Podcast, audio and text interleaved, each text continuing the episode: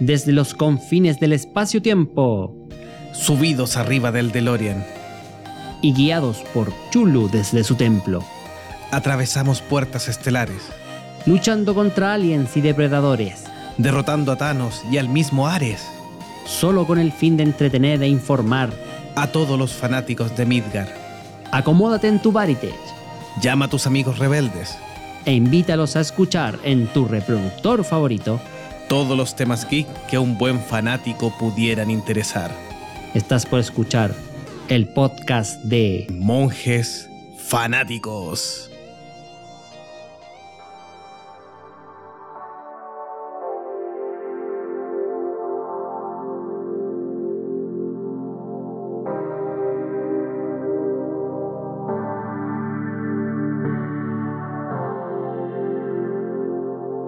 Bienvenidos a un nuevo episodio de Monjes Fanáticos. ¿Cómo están los, los monjes de siempre tan animados y tan felices? Bien, en noche de viernes estamos. aquí. Súper bien. Hola amigos. ¿Qué tal? ¿Qué tal? ¿Qué El viernes mi cuerpo lo sabe. Viernes, noche de monjes fanáticos en cuarentena aún. Los que pueden, por los que no, En cuarentena, sí. claro. Así que ya saben. ¿Quién Tenemos hasta capítulo de cuándo? Retro Monje hoy día. ¿Qué vamos a ver en este capítulo de Retro Monje, querido Jovito? Como la última vez que nos fuimos los Retro Monjes, estaba Gaudi también ese día, eh, estuvimos viendo eh, serie antigua, pero de personas, y ahí estuvimos hablando de series de los 80 principalmente, y nos adentramos ahí en los, en los 90 fácilmente. Pero vamos a ir ahora cuando éramos más chicos, cuando los monjes éramos más chicos y, nuestros fanáticos también eran chicos y a lo mejor se acuerdan. Hay algunas series que partieron hace mucho tiempo y todavía son infantiles y tienen que ver con los programas que han utilizado títeres o marionetas, donde tenemos una gama bien entretenida de cosas eh, para recordarte de estas, de estos, de estos episodios clásicos, de estas series clásicas de infantil en estos retromonjes. Claro. Así que, exactamente. Bueno, ¿y qué opinan ustedes, chicos, de esto de que los eh, mopeds o los marionetas, títeres, etcétera, etcétera, estén en retiradas? Están, estén como, ah, han ido como de- en decadencia en este último tiempo. ¿ah? Es que en realidad Sí, es creo como un es como un arte antiguo, ¿cachai? Ya, ya llegó de medio artesano, ha sido desplazado un poco por la, por la parte de lo que es la- el trabajo digital de animación y, y todo el contenido en redes sociales, eh, también digital, la accesibilidad. Son como, son como estos típicos eh, trabajos artesanales que se hacían para entretener a los niños en su época. Lo veo desde ese punto de vista, lo estoy viendo con nostalgia en realidad, con un- una mirada más nostálgica. No quiero claro. decir que son weas anticuadas. ¿cachai? Pero, claro, porque la verdad es que sí lo son, ¿cachai? Son cosas que allá a, lo más pueden sobrevivir entre las fiestas de cumpleaños, cabros chicos, que contratáis a un weón disfrazado con títeres para que lo pateen después cada cinco minutos, pero más que eso, veámoslo como un arte antiguo, un arte antiguo que nos, que nos entretenía, bastante antiguo, muchos de nosotros ni siquiera éramos fetos cuando había algunas series de las que vamos a eh, revisar hoy, ya estaban al aire. El- y, y que, que es como, yo lo veo de esa forma, ¿cachai? A nivel nostálgico, más, más que nada como una, una, es como una entretención tan artesanal en su época. bueno. Es lo que mm, icónico. Bueno, es, una- es un arte, como dice Meteoro, que tiene siglos de antigüedad. Y era la única forma en la cual tú podías hacer una representación de ciertas criaturas que solo existen en, en la imaginación y en los cuentos de niños. Animales que hablan, eh, criaturas mitológicas, qué sé yo. Y como decía Meteoro, es un arte que si bien eh, alcanzó un alto desarrollo y que nos permitió ver eh, grandes obras como las que vamos a, mencionar algu- algunas ahora durante el programa, es eh, bastante complejo de hacer, es caro y las personas que tienen las habilidades y las capacidades para llevar a, a su máxima expresión la animación, las expresiones y todo lo que implica la elaboración de un títere, cada vez son menos y es súper caro. Y en paralelo fue el desarrollo de los, de los CGI, los gráficos hechos por computadora que eh, apenas alcanzaron un nivel mínimo, empezaron a ser utilizados en las series para niños y en las películas y hoy en día prácticamente todo es, Eh, es- computación, es CGI. Claro. Claro, porque es súper barato. Entonces el arte, como tantas otras cosas, ha quedado de lado y ha sido reemplazado por esta cosa que es casi hecho en, en serie, sin ningún esfuerzo ni preocupación, y en la gran mayoría de los casos, obviamente hay excepciones, y nos entrega una entretención que quizás no es de la misma calidad, pero que está al alcance de todos, está mucho más difundida y es más barato. Así es. Jovito, usted que preparó el guion de este episodio, ¿qué opina justamente del tema del CGI, que, que haya sido el gran reemplazo?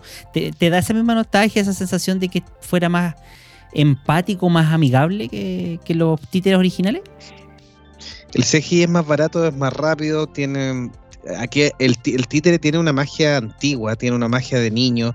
Em, cada cierto tiempo hemos vivido revival, igual los mismos Muppets que vamos a tocar hoy día han tenido sus épocas de fama, han bajado al punto de que ya prácticamente se han cancelado las series y después, cinco años después, lanzan nueva película, nueva serie. em, y algunos, el merchandising de estos, de estos monitos eh, se ha mantenido bastante activo y bastante bien en el tiempo. Eh, yo creo que los niños no disfrutan de la misma manera ahora los títeres y las marionetas como lo hacía nuestra generación y quizás los, las personas hasta 30 años, quizás más chicos ya no, pero los de 30 años, 40 como los monjes, 50 o 60 incluso, eh, tienen, tienen su tema ahí con los... Con los, los niños ratas que quedaron fuera ahí para que Meteoro esté contento. Claro. Tienen Sí, su este, este es un programa, este es un programa para hombres, todos los demás pendejos de mierda vayan a jugar Fortnite. Donde pueda, sí. Oye, para poner un, para poner un ejemplo que sirve como para, para mostrar esto, si ustedes se acuerdan cuando eh, en Star Wars, cuando salió el episodio 1, Ah, claro. Yoda todavía era un, un Títere, títere, sí. que estaba animado por Frank Oz, que es el mismo animador de la, del títere original en, en el Imperio Contraataca. Y tenía el mismo carisma, la misma magia artesanal, así como low-fi, y que lo hacía fácilmente reconocible y le daba también, tenía una, una tangibilidad que era bastante... O sea, tú lo mi- mirabas y te daba una sensación de ser real. De que estuviera en cambio, ahí. en el episodio 2 lo cambiaron por un, un CGI que era como bastante anticuado, así como de los inicios de, de la tecnología, y la diferencia fue muy notoria. O sea, yo me acuerdo que el- era como aberrante un poco ver a Yoda como lo cambiaron en la segunda película. Y eso le- les dio rienda suelta a los guionistas para que empezaran a hacer cosas que en cierta forma como que des- desvirtuaron un poco el personaje. Si ustedes se acuerdan, en, no me acuerdo si es en, en el episodio 2 o en el 3, cuando Yoda pelea. El, eh, dos, el ataque de los clones, sí. Contra y pelea en con la dos- 3 dos- pues, cuando, y en la 3 cuando pelea contra Sidious, Sí, era una cuestión, era un mono que daba vuelta en el aire, en realidad sin ningún tipo de la dignidad que nosotros estábamos acostumbrados. Y tiene que haber habido algún tipo de, de contramovimiento de parte de los fans, porque ahora cuando sacaron eh, The Mandalorian con, con Baby Yoda, de nuevo volvieron a las marionetas. Porque nuevamente la marioneta te da una sensación de realidad, de tangibilidad que el, el CGI nunca va a alcanzar. Bueno, o quizás sí, pero hasta ahora no, no, lo pues. ha hecho. Claro. Eso todavía no lo hace. Sí, yo creo que también estaba apelado a la nostalgia, siendo John Favreau un gran fan de la vieja escuela, de, de los títeres y maquetas como lo hicieron en las primeras películas, como mencionabas bien tú, icónico. Así que esa es como la gran nostalgia que tienen los títeres al respecto y, la sensación de que son de verdad dentro del, set de la película, del, del, en este caso la serie como en Mandalorian. A diferencia del CGI, que en realidad es como que te estás imaginando que hay algo ahí, pero no, no- algo no termina de cuajar. Pero Claro. Nela, bueno, en tu opinión eh, personal, ¿qué se ve mejor? ¿La marioneta de Baby Yoda o un CGI? La marioneta, lejos. Sé honesto, Lejos, la marioneta. ¿Cierto? Lejos, lejos, lejos. Por muy Sí. detallado y actualmente muy mucho más fotorrealista que sea el CGI, en la marioneta sigue siendo más creíble para mí desde el punto de vista de que la tengo ahí y, y la veo junto con otros personajes interactuar y, y- y se le ven hasta los defectos, que es como parte de, de lo que el ser humano digiere mejor visualmente que un, un CGI que es perfecto, eh, como las fotos con, con Photoshop. ¿Sí? Como eso. No hay nada como una, una antigua foto photoshopeada con Paint, a la antigua Claro. con pixeles, que se noten, ¿cierto? Que se note ahí donde está el Eh, corte. eh, claro. Que muera el Photoshop, no ese Photoshop perfecto, no, ¿para qué, para qué eso? No, no, no, ¿para qué? Pues? Sí, por eso los monjes somos retro monjes en este caso. Así que le doy el pase al Low-fi. eh, Jovito. Ahí nuestro gran diseñador en Paint, especialista en Master, Claro. para que empiece con el- a, dar- a describirnos el primer eh, eh, programa de televisión o cine también que eh, toca en este podcast. Sí, el primero que vamos a conversar Partió su misión el 10 de noviembre del 69 por la cadena pública de televisión, actual PBS. em, tiene más de 4.500 capítulos. Todavía se mantiene al aire y fue hecho y diseñado para tener una televisión para niños en edad preescolar. En cierta forma suena un poco feo, pero fue diseñado para entretener a los niños en la casa cuando también eh, los padres ambos, no vamos a dar género para no empezar con la disputa, cuando ambos empezaron a ingresar mucho más al mundo laboral en, en ambos casos, y había que entretener a los niños chicos también, pero se buscó entregarle una eh, televisión de calidad.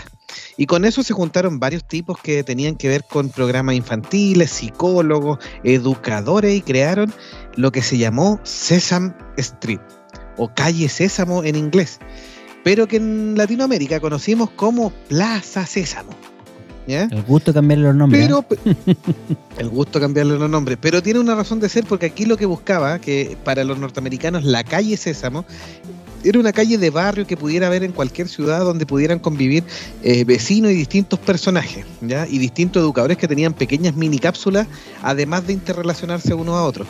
Para el- la adaptación a Latinoamérica, a- asumieron que ese lugar era más correcto llamarlo plaza, más que Mm, una calle. una calle. Las calles matan. Pero en estricto rigor. Pero- en Latinoamérica, en Latinoamérica tú en la calle entras y no salís porque te trajeas la guata. En cambio, en la en una plaza, la plaza a nivel latinoamericano y hispanoamericano, la plaza siempre es un punto de reunión de comunidad, ¿cachai? Mucho más que la calle como el lado inglés. sí, de hecho era muy común. la- en- entiende la, la- la- ¿cómo se llama? La, el- la adaptación del nombre. Sí. Plaza, en cambio tú decís calle Sésamo y te van a cuchillar, pues, weón, había compadre, te pongas Sésamo Street, pues, weón. Ahí calle sale, de. weón, por la pasta, weón, y. Ah.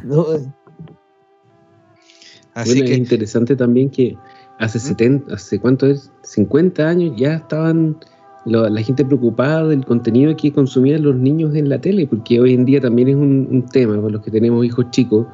¿Qué es lo que están viendo los niños, los cabros chicos en la tele? Buscamos que tenga algún tipo de contenido educativo, que no sea tan violento por lo menos. Entonces en ese entonces ya tenían esa misma idea y se hicieron asesorar por expertos, o sea, realmente se lo tomaron súper en serio. Eh, quizá era otra época en Estados Unidos, no se me ocurre que hoy en día tengan una mentalidad de ese tipo, están como mucho más eh, orientados al consumismo y al- a la inmediatez. Bueno, no sé, quizá una percepción mía. Es que más, más comercial. No, no, sí. De hecho, no estás tan equivocado. O sea, ahí había una percepción mucho más allá de- del negocio. Eh, Por eso empezó la tele estatal de Norteamérica y bueno, ahora se ha transformado en una franquicia que ha mantenido ciertamente el espíritu, pero obviamente derivado en algunos temas eh, comerciales de, de por medio. O sea, eso más que, más que claro. Sí. Ahora dígame la Eh, verdad, antes de que, entrar un poco al tema de, la, de Plaza Sésamo, de por sí, todos los, todos los detalles. Díganme la verdad, siendo honesto. ¿Alguien de aquí disfrutó algún capítulo de Plaza Sésamo? Porque yo me aburría como ostra con la web. Era, era como para hueones, se para estar repitiendo seis veces la letra O. Oh, Oh. oh. Oh. Es que depende de a qué edad lo viste, po.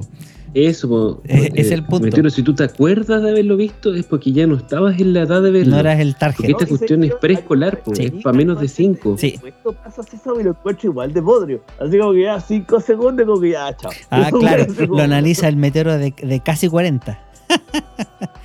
es que yo, yo- No, tengo, tengo mi contramuestra, que es mi clon chico, que, que Ah, ya, como, no.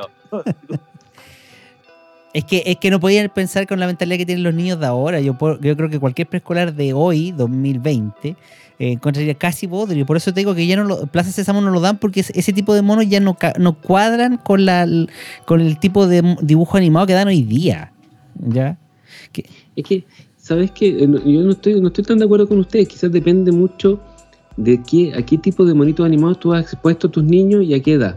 Porque yo a mis cabros, desde chico, bueno, mi, mi señora es psiquiatra infantil, así que obviamente hay un, una, eh, un, una especial claro, un tema una científico supervisión bastante más, hay una supervisión bastante Claro. más allá de lo normal. y científico. Pero ellos ven unos monos, cuando eran chicos veían unos monos animados que eran para la edad y que yo lo miraba detrás y decía, chuta, esta cuestión fome, pero quedaban pegados porque les le encantaban los colores, qué sé yo. Obviamente, cuando van creciendo, eso ya queda en el olvido y ahora les gustan las cuestiones mucho más movidas. Pero eh, para la edad a la cual estaba diseñado Plaza Sésamo, yo creo que estaba bien. Ahora, pensemos que esta, en esa época, o sea, esto fue 20 años antes que nosotros fuéramos chicos, eh, la gente realmente no tenía conciencia y probablemente los cabros estaban pegados todo el día a la tele. Entonces está bueno que hubiera algo que entregar un poquito más de, de educación o que tuviera algún tipo de contenido un poco más, no sé, pues, eh, social o de, de moral o buenas costumbres y no solamente violencia y acción. Es que de hecho yo creo que el punto está en lo que dices tú. La televisión viene siendo hoy en día el, el mal menor, porque en esa época donde salieron los Thunderbirds o, o Plaza Sésamo o los Muppets, que, que vamos a hablar en este episodio, la televisión era el foco de atención mayor y, de críticas al mismo tiempo. Siempre se criticaba que la exposición a la televisión, que, el contenido que podían ver, etcétera, etcétera.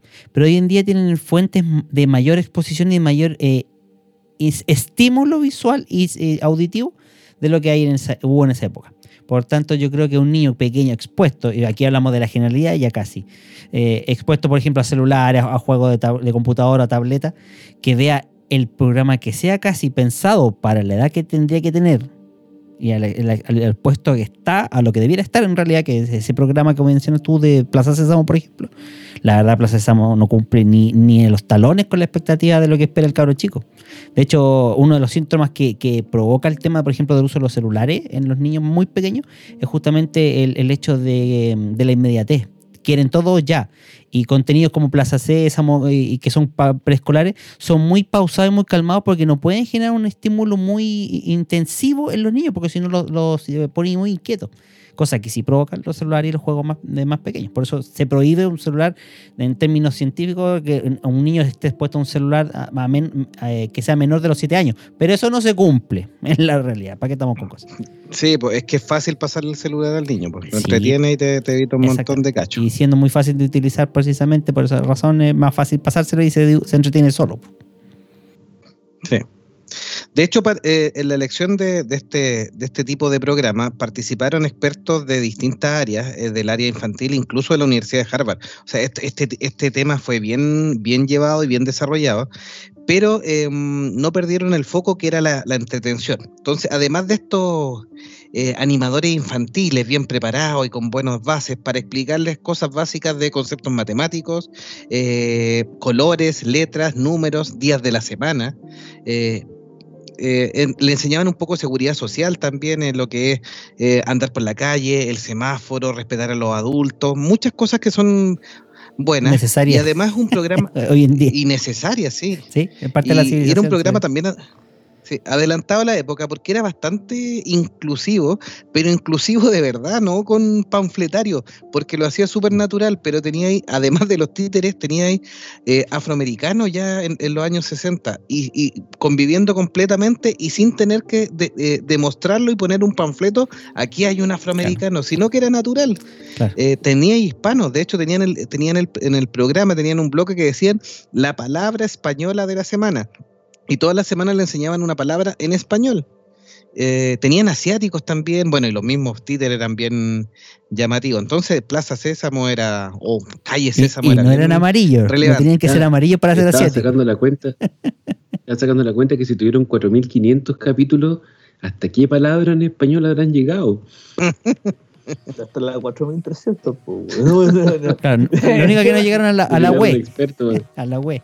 Sí, pero eh, fí- fíjate que sí hay que rescatar la Plaza Sésamo lo que dice Jobo, de eh, la, la forma tan siento que nosotros cuántas veces hemos lavado, nos hemos lavado la boca y pisoteado la inclusión en el, el formato actual en el, que se presenta eh, en estos días. I- Incluso Pero. Plaza Sésamo sí lo hacía en forma muy natural. Tú ni cachabas y había de todo en Plaza Sésamo. Y, y al mismo tiempo. todo, y, sí. y ni, te, ni, ni te arrugás, y así como que, ah, ya, sí, puta, estamos todos felices, son todos amigos, ¿qué importa el color del weón? O sea, el weón era como que da, eh, eh, pasaba por un Muppet más, el weón daba lo mismo, ¿cachai? O sea, la inclusión era, de verdad que era directa, era como de la vida real. Yo creo que en eso los weones que, que estaban detrás, sobre todo la parte más científica que ese juego que había de Plaza Sésamo, eh, sí, en cuanto a estudios de sociedad, sí vieron eso en forma más adelantada, que esto tenía que ser un conjunto y a pesar de lo bodrio del programa, sí se lo rescato, es un punto a, a favor. Programas actuales no logran eso. No, Programas no. actuales no Es logran que no eso. tienen el trasfondo que conversamos recién, o sea, esa dedicación que mencionaba Jovito de expertos que prepararon un contenido enfocado para el público objetivo. Hoy en día el público Sí, objetivo es solamente ahora hay programas ahora que también tienen expertos, ¿cachai?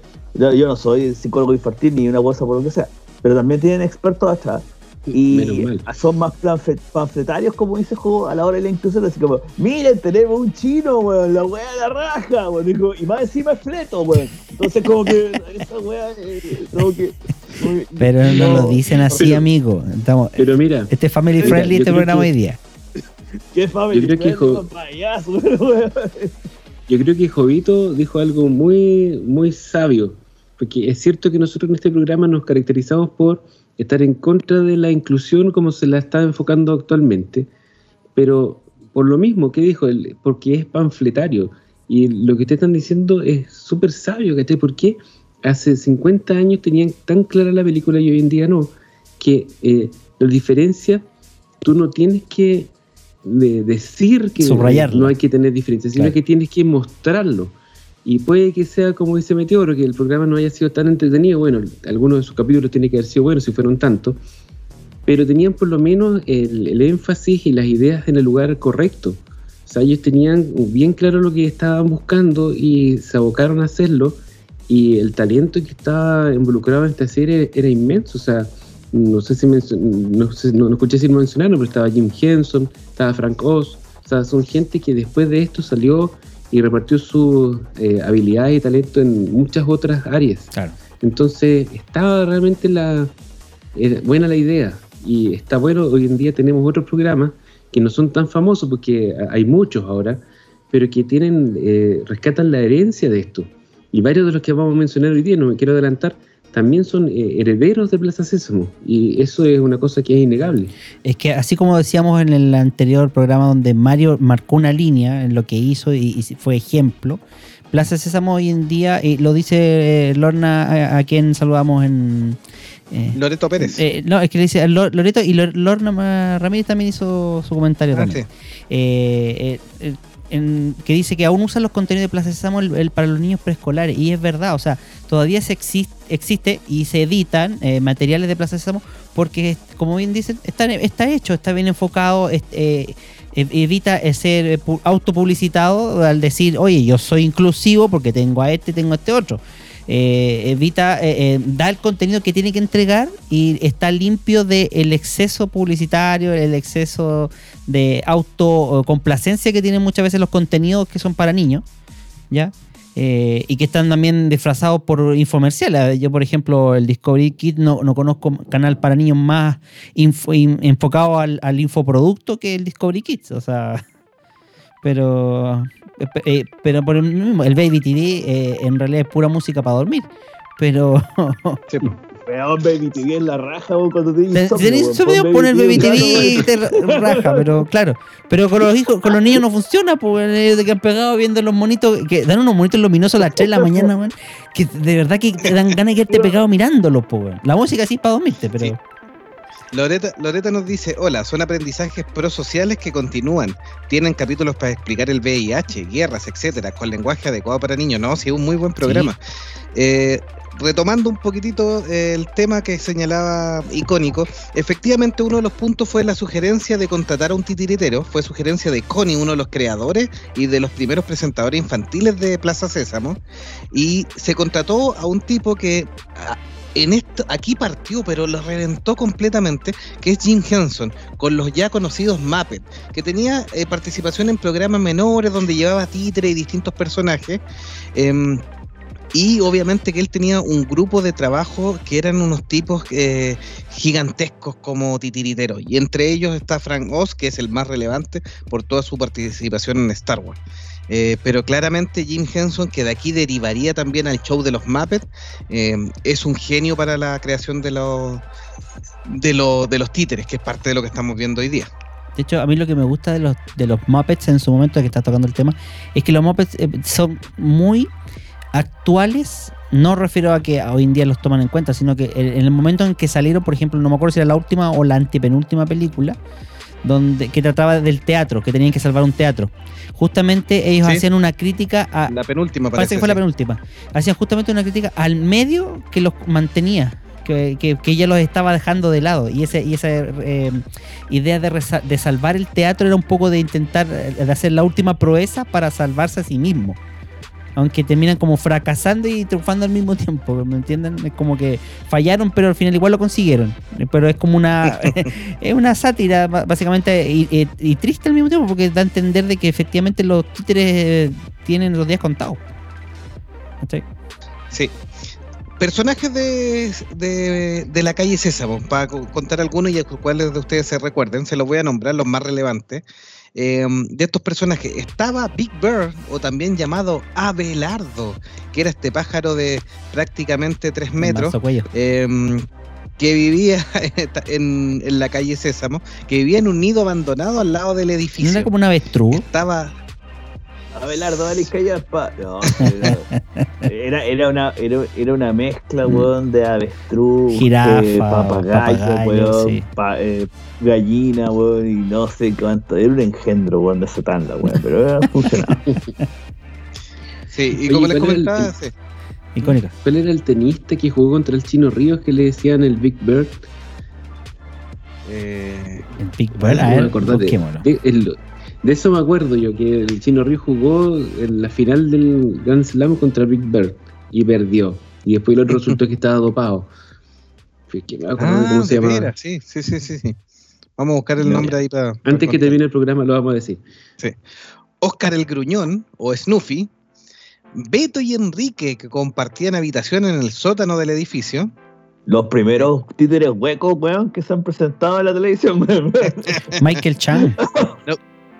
Michael Chang era el tenista, Eh, perdón. No, no, no, es Michael no Chang, era. no.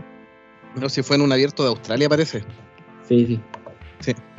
Mira, de hecho, ya que tocó, no íbamos a saltar al final, pero ya que tocó eso, el escritor Mark Salman, que trabajó 15 años en el show, dio a la idea de que él cuando escribía los guiones pensaba en una pareja para dar el tema de la inclusión, esto fue hace tres años atrás, eh, pero Frank Oz, que trabajó mucho con Jim Henson, le dijo jamás, estos son títeres, ¿qué estáis hablando? Estúpido, ¿cachai? Estos son títeres y no tienen ninguna necesidad, es un títere para niños. No necesitábamos para niños de cuatro años explicarles eh, había que explicarle que habían distintas diversidades, pero no de que tomaran una posición sexual, ni heterosexual ni homosexual, eran títeres. ¿cachai? Eso fueron las palabras de Frank Oz a Mark Salman. Sabio el hombre, en realidad. Interesante. Serlo sin Desde serlo. un cierto punto de vista, de, de verdad. Mm. Porque si no, lástima que no lo pescaron, porque ahora tenemos las guas panfleteadas que, que decimos, después nos quejamos, pues, weón. En Sí, donde porque sale tiene- Beto y Enrique de la mano, sí. pues. Beto, Beto y Enrique de la mano, la guapa panfletada, weón, con el arcoíris atrás, Pride, weón, y toda la weón. No, puede ser, pues, es un títere, pues, weón, una wea morfa, weón. ¿no? Sí. Teníamos a Elmo, eh, el. Cookie Monster, Come galletas. el Cookie Monster, el monstruo come galletas, Sí. el Conde Contar, eh, a los viejitos que eran, que también después tuvieron unos pequeños avances ahí, que después sería muy famoso en, en los Muppets, eh, la rana René o Kermit, y el Conde Contar era este conde como un conde Drácula que jugaba con su juego de palabras de el count count y le enseñaba a los niños principalmente matemáticas. sí. Estos eran los personajes. Sí, estos eran los todo, personajes favoritos. No sé, pues, ¿cuál es el personaje favorito de todos ustedes? El mío. Yo en realidad Plaza Sésamo lo despreciaba. Así que no, no tenía personaje, personaje favorito. Por weón. Dios. Pues tengo que decir que el único que cachaba porque saltó a la fama en realidad fue la rana René. Pero si me preguntáis por el resto, darían todos callados. Yo me quedo con el monstruo que me galleta, de acá. Ahora Elmo también ha tenido un poco de fama nueva en el, en el mundo de los memes de internet, porque lo ponen así este, con fuego, así como. ya la cagá, Elmo. Icónico y Dela, ¿al- ¿alguno favorito? A mí me gustaba comer galletas. El come galletas. El come galletas. No, sí. Una referencia. A, a Icónico le gustaba el, el mudo, el que no hablaba. El código se cayó, weón. Claro. Bueno, Fue a buscar una galleta. Fue, fue a, a buscar Pero sigamos con la siguiente serie, pues. Diga algo. O sea, tenía razón de que, de que este par de weones, eh, Beto y Enrique, eran maricones. O, el guion estaba hecho para maricones. Eso, weón. No sé, yo creo que era interpretación, pero no, no sé. Pero es que porque. Yo creo que tenía mu- muchos puntos para buscar una sublectura.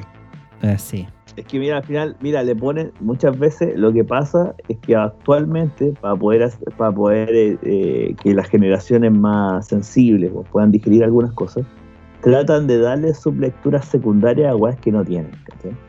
Por ejemplo, cuando eh, hace poco cacharon de que eh, dijeron de que dentro de la Misterio a la Orden de Scooby-Doo y toda la, Mm. toda la banda, Vilma Bon es lesbiana. Ah, sí. Sí. Pero eso fue un Puta, yo cambio. me crié toda la vida, yo me crié toda la vida sin saber que esa weá, ¿cachai? O sea, como que ahora le tuvieron que poner que era lesbiana para que un montón Eh. de weones se, se- se mantuviera contento, weón, y no fuera a guayar a Warner. De, que por qué Vilma no es lesbiana, weón. ¿Qué chucha le importa? Es como lo que hacen con la Elsa, porque la Elsa a Elsa de Disney también, por la que es lesbiana como sea, y pero nunca nadie dijo No, que era lesbiana, pero- entonces, ¿de dónde? po? No, sí quedó la cagada con esa, weón, si no pudieron hacerlo. No, como que ya fue como ya la acabó, se fueron a alegar, weón, un montón de personas y dijeron como, cómo era posible, que una, un personaje femenino que era un ejemplo, pero un montón de niñas, weón, lo tuvieron que, que literalmente cagar de esta forma, Sí, po. porque lo estaban Porque cagando. están forza- como es que están forzando el tema, Claro, que poco más le gustaba hasta los patos, weón, no, weón, ese no, no, no podía hacer esta, weón. ¿sí? ¿Cuánta waifu, waifu quedó en el suelo? que-? Desviándose un poco el tema. Ayer fue la fue la conferencia en vivo de Ubisoft, dentro de, presentando todos los juegos que venían desde el 2020 y parte del 2021, ¿cachai? Su catálogo que viene.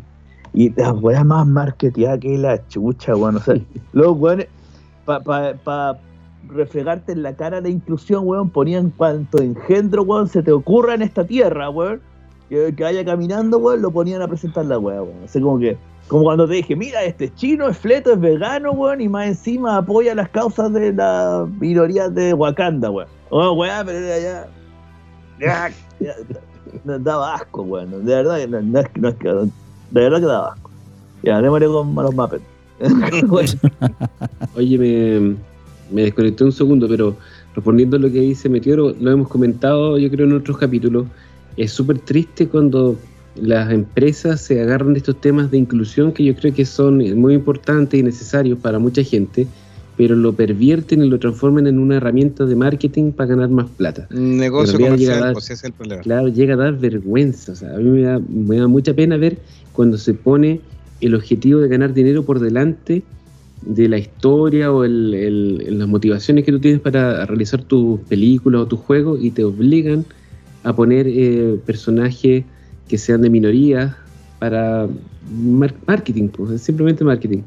Es súper penca. Ahora anunciaron que, por ejemplo, las películas que postulen a la- al Oscar de mejor película tienen que cumplir una serie de requisitos de inclusión, que claro, uno los mira con la lupa y en realidad son bastante ridículos porque son muy fáciles, pero nuevamente están poniendo por delante, eh, están poniendo la carreta por delante de los caballos, o sea, están poniendo como principal eh, requisito este tema de la inclusión por encima de la calidad que pudiera tener la película, el videojuego, la respectiva obra. A mí me parece que es una, eh, una prostitución del tema. Sí, se tiene que dar de forma natural, porque la vida es de forma natural, así de simple. Sí, pues de hecho el mejor ejemplo es He-Man. Eso, eso, eso, No, He-Man. Ustedes saben, pues el He-Man fue un mono especialmente diseñado para vender juguetes. los G.I. Joe también, sí. pues. sí, Los Transformers. Hasbro siempre ha hecho esa weá hasta el día de hoy, pues weón, Pau Patrol, weón. ¿Vos crees que esa weá nació para hacer una serie, weón? No. Oye, es Patrol para- Mira, hay que vender los Hay, perritos, que- hay que concederle de que Paw Patrol es muy realista, porque después de la segunda temporada ya el gallito, el cabro chico, se le notaba hasta por si acaso. ¡Vamos! ¡Vamos! Es tan, realista, weón, que tuve que comprar los cinco perros, weones, pues, weón. weón. ¿Viste? Le, Weón, gu- weón, le gustó tu clon chico, po, ¿viste? Le gustó a la, weón. a la clon chico, ¿viste? Sí. Nos vamos, sí, nos vamos a saltar para seguir en la onda con, con los Muppets, o también llamados en España los teleñecos. ¿Qué nombre es esa, weón? Por Dios, no. Amigos Y esto- españoles, no, no, no queremos polemizar con ustedes. Yo sé que en España no escuchan harto a través de la plataforma de Evox, no escuchan eh, alrededor de 20 o 30 amigos de España, por lo menos. Así que, Los teleñecos que él pone son. Con cariño. así que con cariño, cariño nos reímos. ¿no ves qué es lo que está diciendo eh, ese caballero ahí de, de- de nombre M? Porque, puta, ¿quién le pone teñico a esa wea? ¿Quién le pone? Perdón, perdón, perdón, perdón. Me tuvo un, un desliz. Yo pensé que los Teletubbies era el peor nombre, pero esta weá supera. Teleñeco. Teleñeco. No sé, nosotros tuvimos, perdón, obviamente la- nosotros tuvimos las telechácharas. Ya, pero esa weá es pa' viejos, pues weón. Esa weá. Ya, siga nomás. Bueno, y esta, esta serie es un poco más adulta, también para niños, pero tiene chistes un poquitito para hacerlo más, más transversal a toda la familia. Y nos muestra un normalmente un tipo de musical o preparación de un show que por eso es muy famoso el tema del teatro de los Muppets, que es lo que comentaba adelante Delagun. Y aquí tenemos a Kermit la rana, llamada Rana René, o Gustavo en España. Gustavo el teleñeco. Gustavo el Mira, teleñeco. ya, me, aco- ya me- ya me cuesta acostumbrarme a que la rana René que yo conocía cuando chico, a partir de no me acuerdo qué año, le, dicen, o sea, se siempre se llamó Kermit, ya, ok, eso no, no tiene nada que ver. Pero ya en las últimas películas la traducían como Kermit, ya no era René, Sí, siempre fue Kermit. Entonces, rindieron. claro, se rindieron es, sí, Pero ahora con Gustavo, que es el gran conductor y presentador de este programa de los Muppets y obviamente que tiene que controlar las distintas locuras y el temperamento de sus estrellas. Eh, así como en Plaza Sésamo tenía también invitados famosos, eh, tocó con grandes bandas musicales la gente de los Muppets, invitaron y obviamente una gran gama de películas. Los, los tienen aproximadamente 10 películas. Los Muppets toman Manhattan, La gran aventura de los Muppets, Los Muppets salvan la Navidad, Los Muppets en el espacio, Los Muppets en Mago de Oz, etcétera. Muchas películas donde mezclan actores muy famosos para cada época, por supuesto, eh, con estos personajes. Dentro de los cuales tenemos a los más famosos, Kermit the Frog, la chanchita Piggy o Miss Piggy, el oso Fonsi, Gonzo, Gonzo. que en el último tiempo se volvió bien famoso, Rolf el perro, el doctor Bunsen y su ayudante Beaker, que es el científico y este monito flaco que anda siempre histérico. que, sí. Así que tenemos a Animal ahí, el, el que toca la batería ahí. Nosotros teníamos un cierto Da- Daniel, le Le decíamos, decíamos Animal, animal, de sí. Saludos si alguna vez escucha este programa. Sí, a Daniel. En el monasterio se le llama así de esa forma, si me acuerdo. Oye, es miembro fundador ya. Sí, pero retirado, retirado. Está en otra, en Raptado, otra sí. secta ahora. Está jubilado. Raptado. y Stadler y Waldorf, que son los viejos gruñones, que son estos viejos que son igual que los monjes fanáticos, reclaman por todo, todo lo nuevo les molesta, todo, todo está mal y, y se, y se ríen porque dicen que solo las cosas de cuando eran jóvenes ellos y eran viejitos funcionan. Era- Así que los Stadler y Waldorf son los verdaderos monjes. Eh, ellos son los verdaderos trolls de, de la televisión. Los primeros Los trolls. primeros trolls. Oye, mira, los, los, tel- los teleñecos, es, yo creo que es lo que decía eh, Meteoro, es como Plaza Sésamo, pero le sacas las cuestiones más fome, dejas lo más divertido y le echas un poco de condimento y te, queda, te quedan los Muppets, porque en realidad yo creo que eh, es muy divertido, o sea, a los niños le encantan y yo debo confesar que a mí también me gustan, lo encuentro muy chistoso. Y han pasado, como dice Jovito, distintas épocas, tienen sus películas, salieron de moda durante un tiempo y hace poco los, los- como que los relanzaron, tuvieron una serie de videos que estaban como medios viralizados y después de eso sacaron, creo que sacaron una nueva serie, una nueva película y siguen siendo súper chistosos, las canciones son buenas, los personajes son bien eh, carismáticos y, eso. No, los Muppets de verdad que tienen su fama y se les reconoce. Hasta el día de hoy todavía ap- aparecen haciendo comerciales, los llaman para eventos especiales, los ponen así como típicos sketch publicitarios, weón, entre medio de repente en los Oscars siempre aparece invitado la rana René con algún weón más. ¿Cachai? Los Muppets llevan años y todavía no, no se mueren. Por alguna razón siguen estando ahí. y así es un muy buen producto, es verdad. Mucho mejor que Plaza Sésamo a nivel de entretención, no de educación, de entretención. Que el chiste era más entretenido, era como mm, la caricatura de los para niños. El humor para niños era inocente. Claro que las películas sí ya tenían un, un dejo esto de como tiene Shrek, por ejemplo, que tiene bromas más para adultos también. Pero sigue siendo enfocado al público Son, son bien poco educativos, la verdad. Sí. Son más chistosos. Sí. O sea, como Sí. que abandonaron el, el- el intento de ser educativo y se dedicaron a, a los chistes. A la ¿no? beta, a la beta del chiste, el, el humor ridículo, las Sí. situaciones jocosas, sí. Mm. Plata, weón, plata, se vendieron por plata. E- Ezequiel Bueno, y Taedo se Pero los viejitos. también es otra, es otra faceta del arte nomás. O sea, Sí, no puede- hace- a- tenía como- Dale. Haciendo un comentario, ¿ustedes saben quién es el dueño actual del personaje de, de Kermit the Frog? No. ¿Quién va a ser?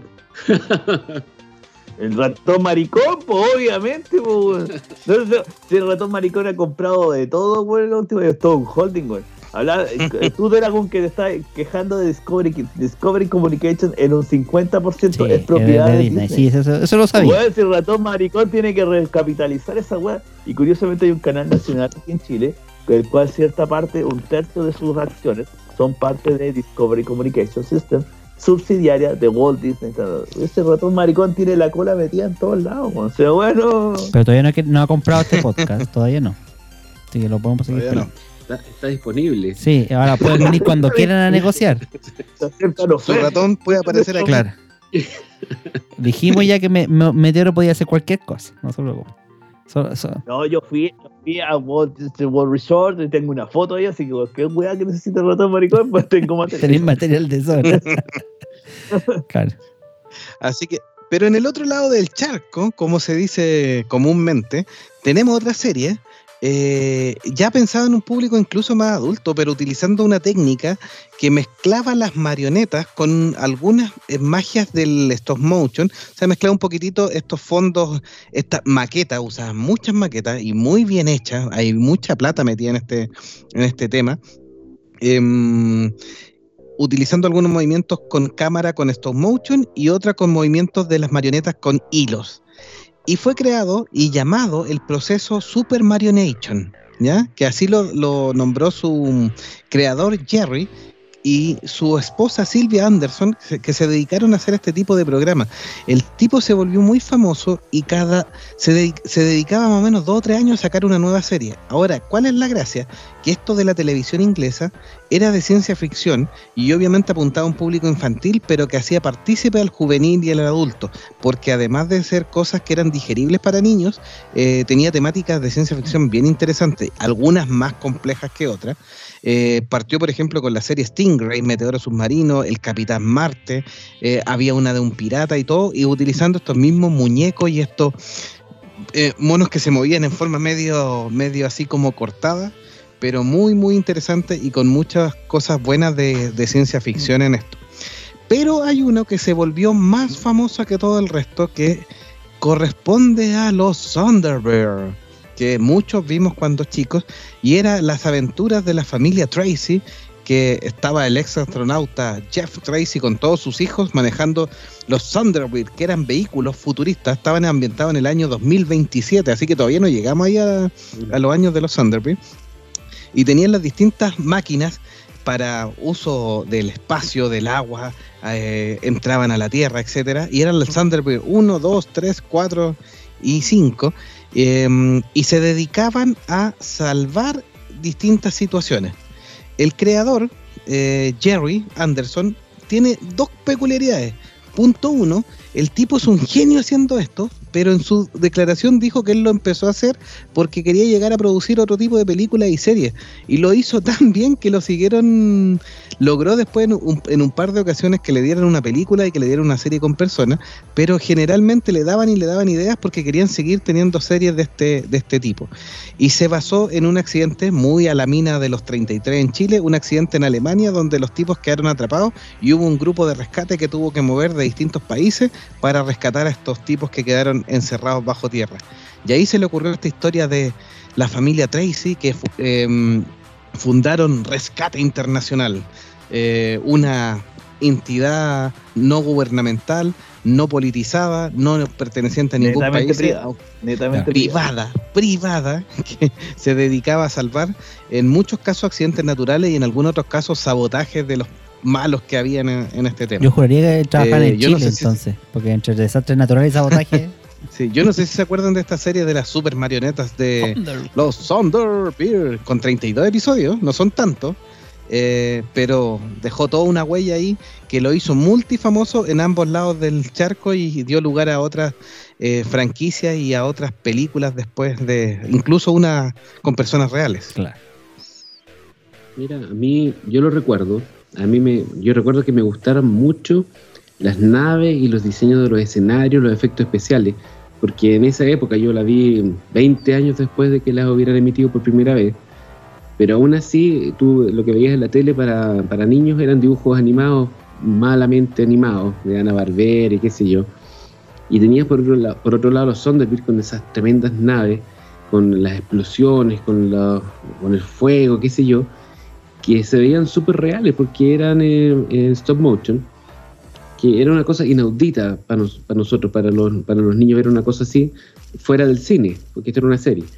Pero por otro lado teníamos las marionetas que se movían de esa manera tan poco natural y con esas expresiones faciales tan raras que yo les juro que me producían eh, como un, un, un desconfort verla. En realidad eh, eh, la encontraba terrorífica. weón. Te dan Así susto. que Te dan susto. no, no me la susto. La, enco- la encontraba, Claro. es como el, el Uncanny Valley, esa cuestión como que se ve demasiado real, pero a la vez demasiado falso. Era como, no sé, me cargaban las marionetas. Después en la noche te dan pesadillas de no, mamá. No, suéltame, suéltame. La marioneta. No, el Thunderbird, no, el de los Thunderbird. hijos Tracy. No, no me secuestren. No, No me rescaten. no me- No me rasca. No me rescaten, Déjenme morir. Déjenme morir. no me rescaten. no, no. Se va a sonar hasta emo. Digo, no me rescaten. Ay, Una ay, ay, pena, weón. por Dios, ya. Bueno, pero se entiende el punto. Yo creo que eran como demasiado reales y demasiado falsos a la vez. O sea, tan reales que eran falsos. No, sé que a mí me gustaban los Thunderbirds. Yo me acuerdo con cariño de ellos. Pensé que más que nada que por toda la parte de producción, de las marionetas, a mí me gustaban las historias. La, sobre todo los capítulos de sabotaje, de espionaje, muy a la James Bond de esa época. De, cómo se entendía el espionaje en esa época. Eso era lo que más me gustaba de los Thunderbirds, la historia. Las marionetas eran una mierda, weón. Si las weas tenían una cara fija, weón, que me- se movían como así, weón. Es media rara. Pero la, pero la historia era súper buena para su época y para un programa para niños, weón, un, eh, el- un, un tipo de guion de, ese, de esa de tan elevado de cierta forma como no como Plaza César porque estábamos cinco horas repitiendo oh Oh, oh. oh". aquí esta weá tenía una historia compleja ¿cachai? media adulta algunas eh, escenas con armas de fuego así como que de repente te tenían apuntando así como que iban a matar a una persona ¿cachai? Cuestión así eso bueno yo, yo no era, ya cacharon que era más o menos extraño, weón, pero eso a mí me, me agradaba mucho más, weón, era como que, ah, sí, lo están bien, weón, no se va al rincón con mi amigo Mac, weón, no, eso, weón, es un, un buen programa. Sí, en los Thunderbird incluso había, hubieron muertes. Era así de real porque trataban de igualar lo que pudiera pasar en el mundo real y no siempre los rescates eran 100% efectivos. Entonces hubieron un par de muertes ahí en la serie que lo- les dieron un tratamiento lo más eh, decente para que fuera family friendly, pero mostrando la realidad. ¿no? Sí, po. Sí. Muchos de los efectos especiales dieron pie a mejoras para las películas. Por esto los Thunderbirds son recordados por los expertos en, en efectos especiales como una serie que sentó muchas bases. Incluso su, su creador, el supervisor de efectos especiales, Derek Meading, eh, participó en películas, en efectos especiales para películas de James Bond. Muchas explosiones de auto de las películas de la época, las de Sean Connery y algunas de Roger Moore, tienen efectos que desarrolló Derek Meading con maquetas y explosiones reales a nivel de maqueta y que se filmaron en eso, porque tenía una expertise, incluso generaba autos con persecuciones y todo era maqueta y era muy espectacular, que era lo muy creíble. Claro. Y ganó un Oscar por la primera película de Superman, por los efectos. Buena. Súper, súper relata que la, la película eh, live action que hicieron de los Thunderbirds, eh, protagonizada por Billy Paxton, sido tan mala. no, no fue, no fue, claro, el típico del tratamiento hollywoodense, alguna serie así como de culto, hagamos una película de esta weá y pasó lo que tiende a pasar. Sí, ¿cachai? Una, una película reguleque, eh, con un, el típico historial, un típico guion delegado, ¿cachai? O sea que aquí ya los Thunderbirds originales ya están viejos, vienen los hijos de los Thunderbirds que deberían tomar las riendas de rescate internacional frente a un malo genérico, una weá de ese toque para salvar el día película mala para el domingo en la tarde si no estaba, si estaba muy aburrido y el cabro chico ya se aburrió de ver Fortnite, puta, puede ver esa weá un rato. Y mala pero buena a la larga. Uh, Claro, porque como el chiste. mala, pero. claro. ¿Algunos recuerdos con los Thunderbird antes de que pasemos a, la ¿ustedes siguiente saben- serie? ¿Ustedes saben cuándo la emitieron en la tele en Chile? Porque les comento porque me sorprendió mucho hoy día conversando con, con mi suegra, que tiene más de 70 años, y ella me contaba que ella la veía cuando era relativamente joven, tiene que haber sido, no sé, los años 70, por ahí. Y a mí me extraña porque acá en Chile yo recuerdo que esa serie o en general todos los contenidos televisivos en pasado llegaban súper Desfasado. súper tarde. O sea, nosotros la vimos en los años 80, imagínense. Claro. Sí. Mira, la, la serie original es del 65, así que es muy antigua. Em, yo no sé si en los años 70 la dieron aquí en Chile. Nosotros la vimos por ahí por el año 87, cuando teníamos como unos 6 años más o menos. Eh, que fue la repetición ahí que la daban en Canal 5, si no me equivoco, ahí los, los Thunderbirds. Pero puede que, puede que como ya, ya, por ejemplo, para el año 75, ya llevaba 10 años de emitida, puede que la haya alcanzado a ver en esa, en esa fecha. Súper. La siguiente serie también está relacionada con Jim Henson, que como les puedo repetir, es el padre de las marionetas en Estados Unidos. Eh, y es una serie que él siempre quiso hacer, e- e- es, su serie a lo mejor favorita, porque eh, Plaza Sésamo lo hizo mucho por encargo de lo que era educar, y muchos de sus personajes buscaban educar. De ahí salió la rana René, que mantenía cierto espíritu todavía muy relacionado a Plaza Sésamo, de hecho participa en los especiales de Plaza Sésamo, pero él quería crear unas marionetas que lo pasaran bien en un mundo divertido, con mucho color, que fue, eh, mostrar algunas cosas de- de- de temas de espiritualidad, de, mm, de conflicto social, medio ambiente, pero en un ambiente muy relajado.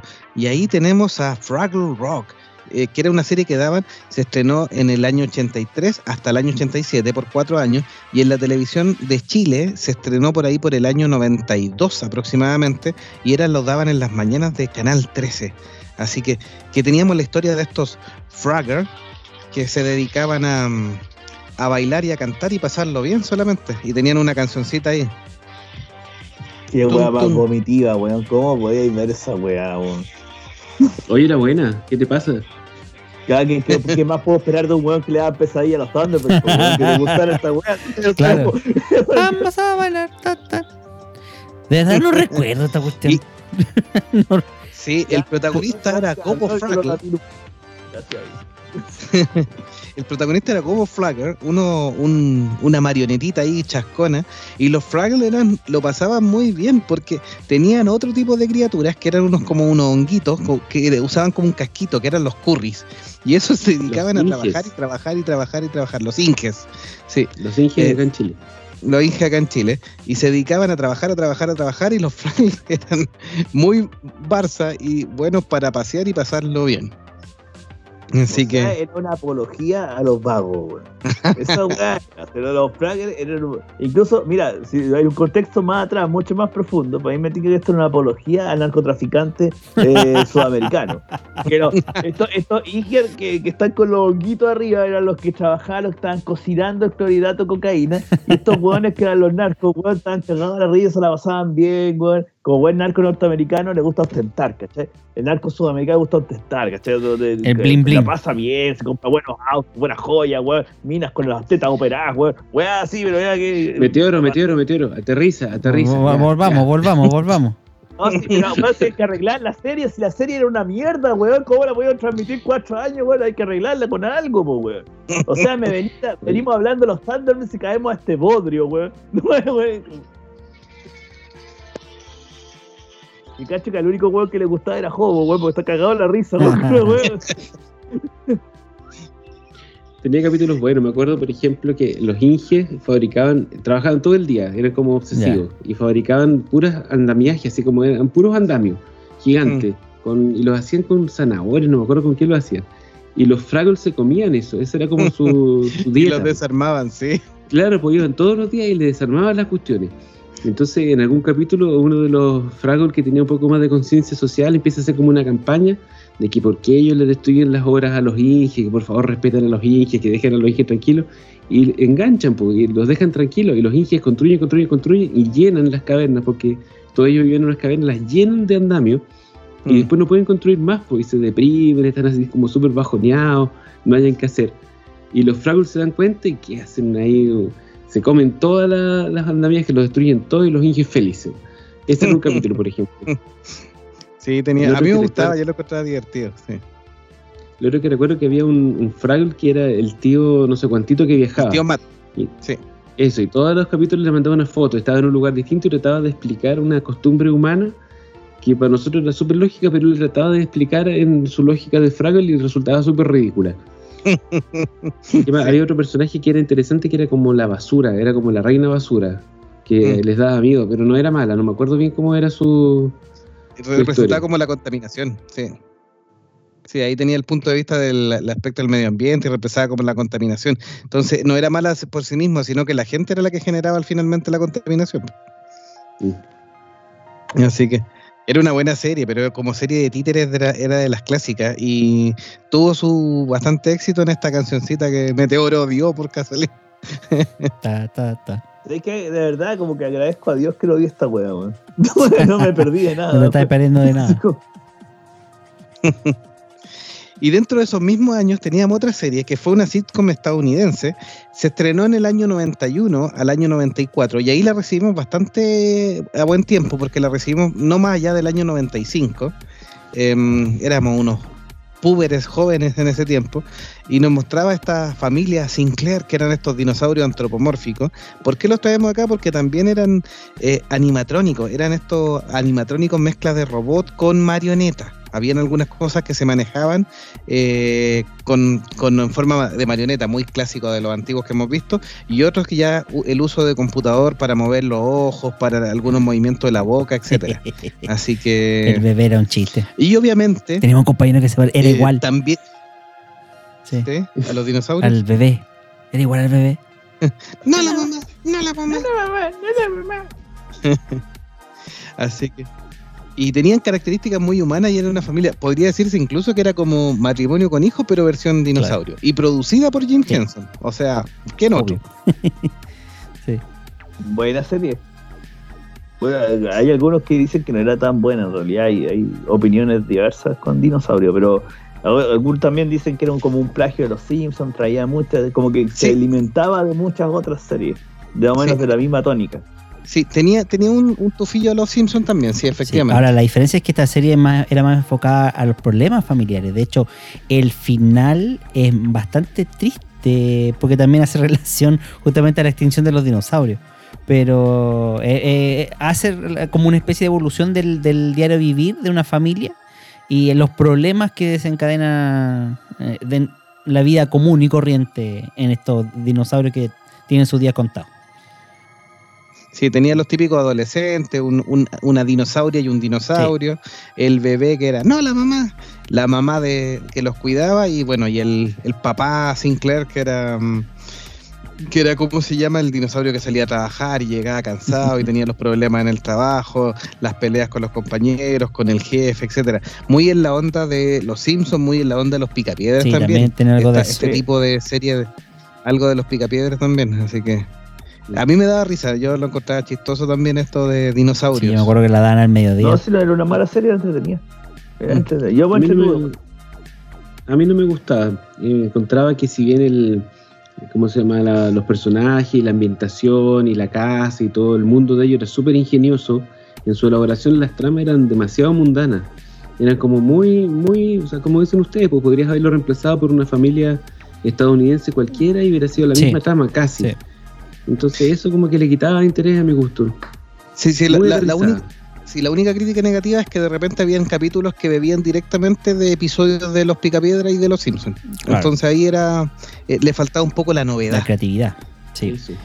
O salirse del molde, así como eh, explorar el- la idea, porque tener una familia de dinosaurios antropomórfico, inteligente, te da para hacer un montón de cuestiones súper novedosas. En cambio, ellos se quedan como con la idea más convencional, el, el tema más repetido, el, el- el- el- el papá tenía problemas en el trabajo, la mamá tenía problemas en la casa, los niños se peleaban, cosas Claro, corrientes. En realidad, eso no me gusta Sí. mucho.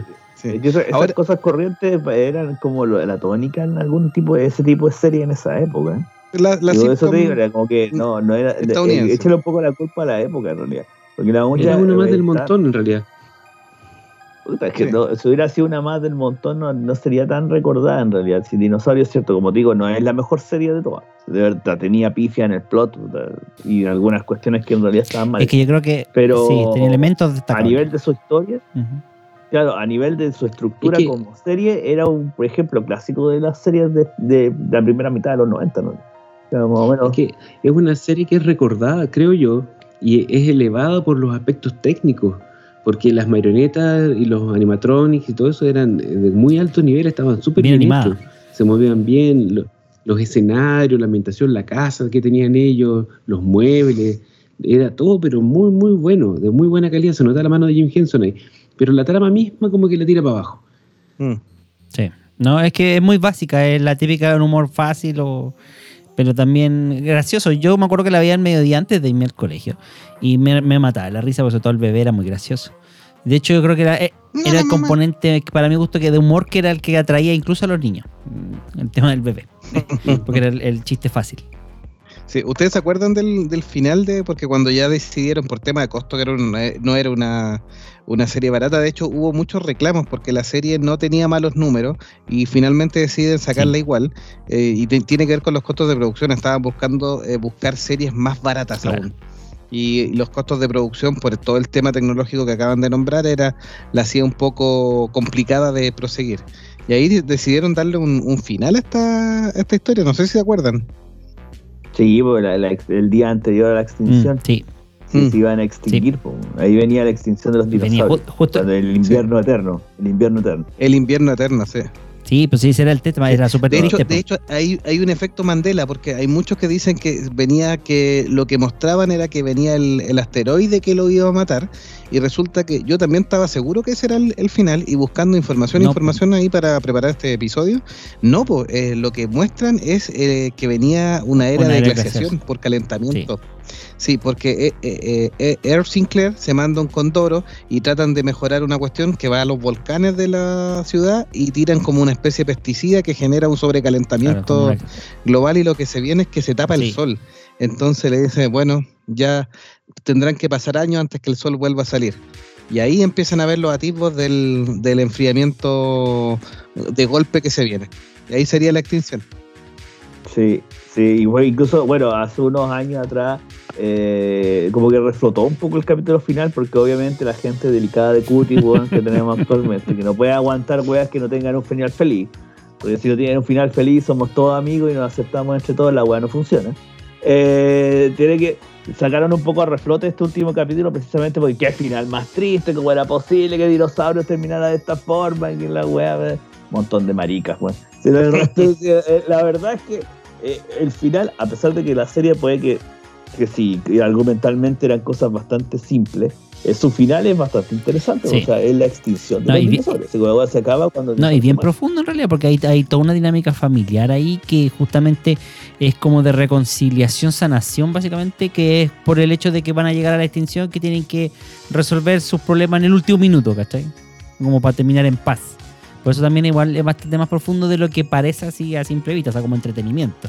Pero eh, eh, es bonito que le hayan dado la oportunidad de que usando el, el concepto de la extinción de los dinosaurios hayan terminado la serie. ¿Cachai?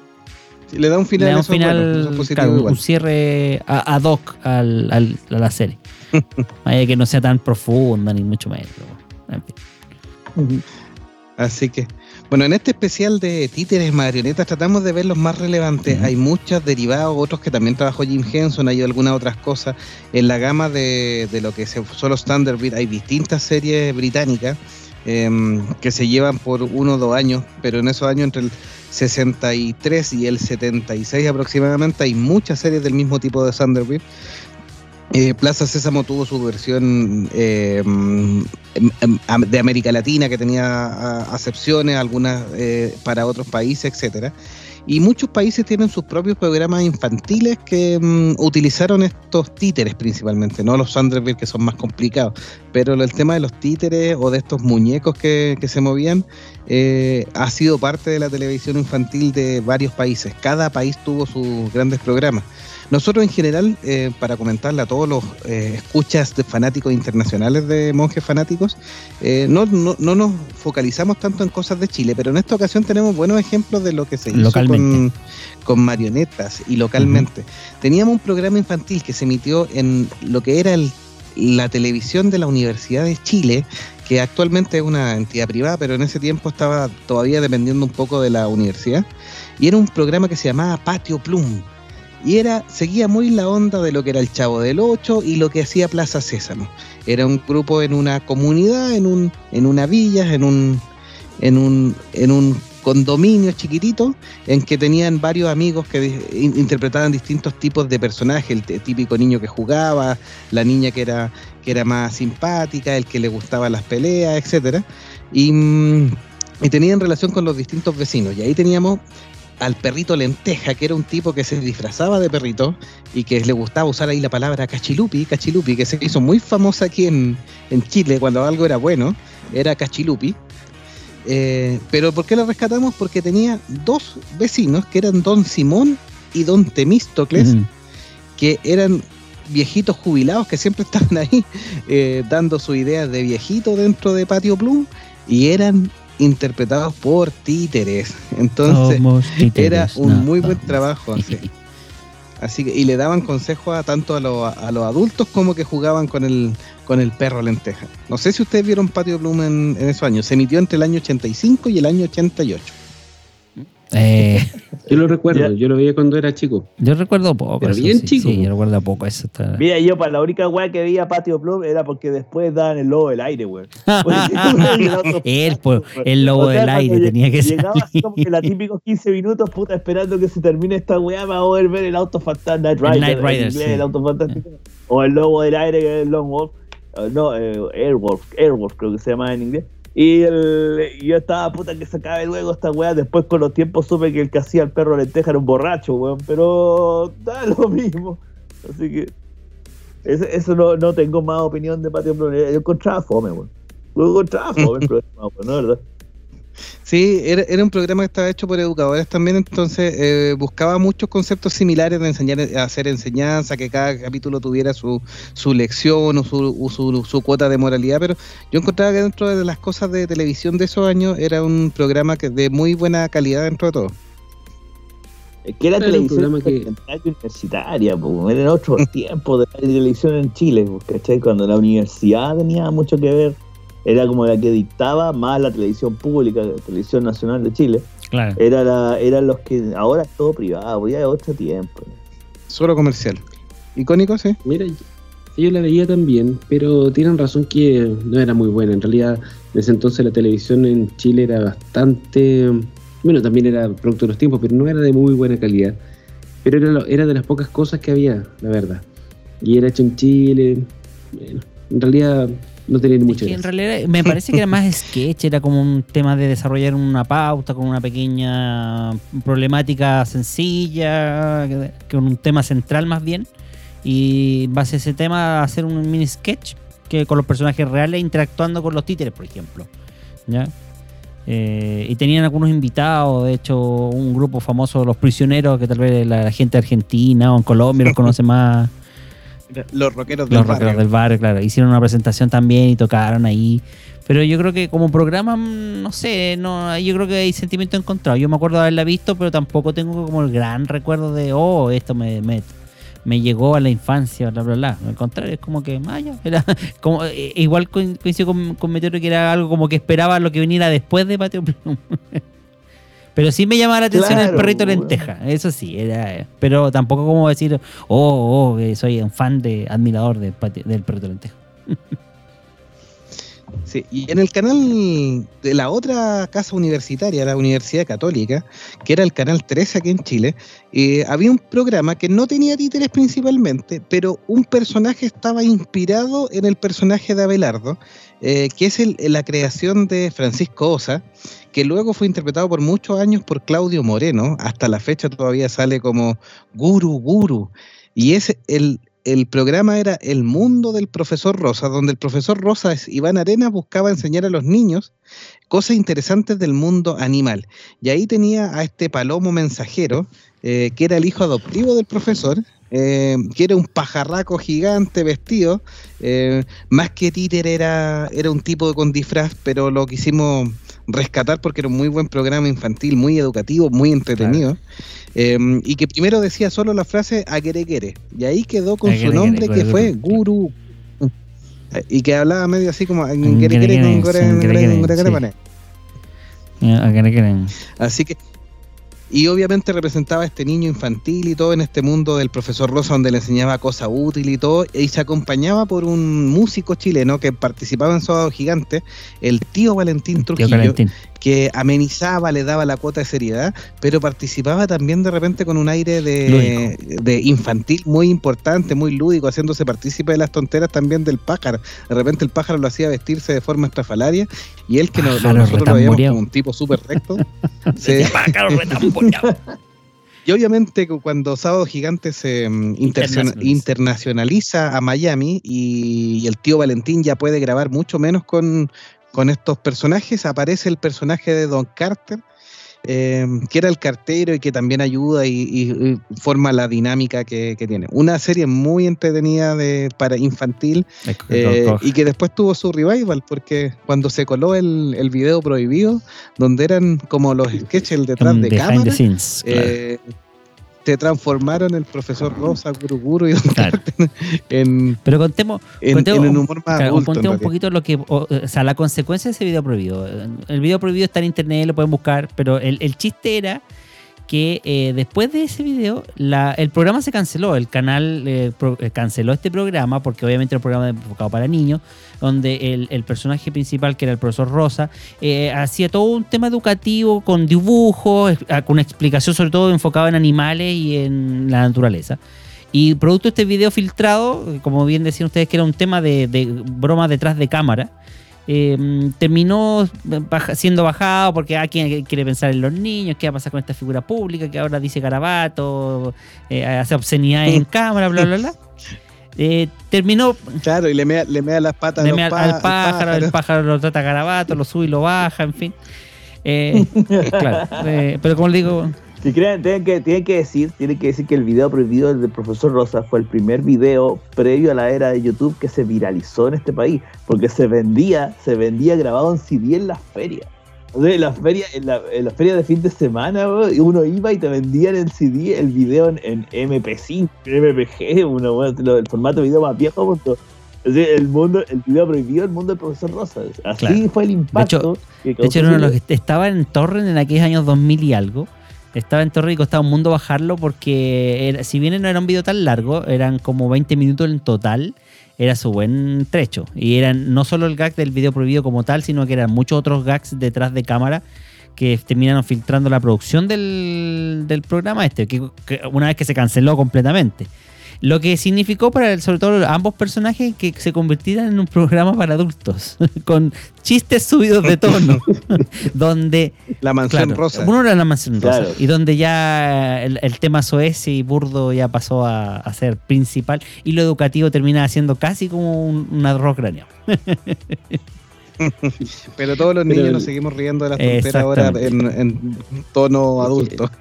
El mundo del profesor Rosa, como dicen ustedes, era un programa bien bueno, porque aparte que tenía un nivel de producción que era bastante mejor que la competencia, o sea, los escenarios, la, la calidad de filmación era mucho mejor, el contenido educativo era bueno, eh, los personajes tenían harto carisma, el, el profesor Rosa, el Iván Arena, se ve que es un tipo bien simpático y, y- y tenía mucho carisma al interpretar al personaje, había harta química entre Con ellos, sí.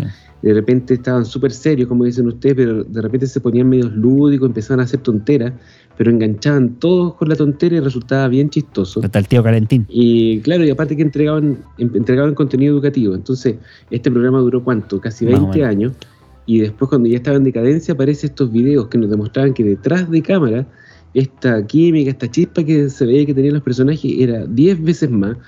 Porque los tipos realmente hacían cuestiones chistosas. Porque ese video donde salen eh, haciendo pipí en el Parque Nacional, no sé dónde. En el parque metropolitano. Qué manera de reírnos. Era demasiado chistosa esa cuestión, porque claro, tú tenías, es, es como un, personaje del inconsciente colectivo, ¿cachai? Un- el profesor Rosa era una institución acá. Entonces verlo haciendo esas tonteras es como, me imagino que es cuando uno es más chico y de repente conoce otra faceta del papá o de la mamá cuando ya salen a tomar o se pone más chucheta y tú te das cuenta que tiene como mucho más... eh, más textura, más, más complejidad tu, tu personaje idealizado y adquiere una dimensión absolutamente Claro. distinta. Claro que después eso significó que sacaran el programa de pantalla y un poco que la fama se le fuera, ah, se le desapareciera, adquirieron otro tipo Hasta- de fama. Hasta que se reinventaron, sí, pues. reinventaron De hecho, a mí me llamó mucho la atención, per- perdón, me llamó mucho la atención, por ejemplo, el, el caso del diseño de los personajes, que el profesor Iván Arenas, que era el profesor Rosa, se llama el, el tema, eh, partió originalmente con su programa con un smoking eh, de estos tipo pingüino, ¿ya? Como para darle formalidad y para un poco eh, resaltar el tema de ser un profesor que enseñaba a los niños. Y luego terminó básicamente con un chalequito, una camisa rosada, obviamente como era parte del profesor Rosa y la peluca rosada crespa original. Entonces ya en ese tono ya súper relajado, con zapatillas blancas, eh, como bien decía Mangicónico ahí en el parque, era el parque metropolitano, de hecho estaban, iban a grabar en el zoológico del metropolitano y hacen una parada en esta, eh, a medio camino y el, el video este parte con la famosa frase, eh, permítame Guruguru, me voy a tomar una licencia, me voy a poner a mear. Y ahí, Guruguru, mira, y yo, ¿qué, qué, qué, qué, qué, qué, qué, eh, qué, aquí, ca, ca, ca, coquino. y le empieza a tirar tierra así a los zapatos, así, pero, oiga, pero Guruguru, y le, y le, otro, le empieza a mear ahí los- las patas al pobre. Pero, y empiezan a pelear. No, ese video definitivamente eh, mató ahí. Y a partir de ahí, Búsquenlo porque ahora en, en YouTube está Sí, en todos lados. así que eso.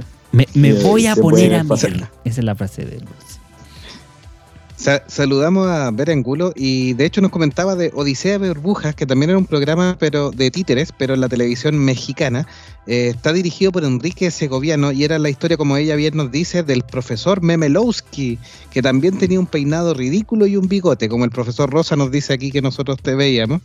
Y tenía unas criaturas y también su afín era educativo porque le mostraba cosas del universo y de la ciencia. Dirigido por Enrique Segoviano, que recordemos por, es el director del Chavo del, del 8, así que muy famoso en la televisión mexicana. Roberto- Se emitió en los años Bolaño. 80, si no me equivoco. No sé hasta, no sé hasta qué año en los años 80 de México, pero eh, en la primera mitad de los años 80 más o menos estuvo ahí este eh, Odisea Burbujas que nos comentaba Berengulo. Sí. Así que, ¿y el broche de oro o el cierre? Ta, ta, ta, ta, 31 ta, ta, minutos.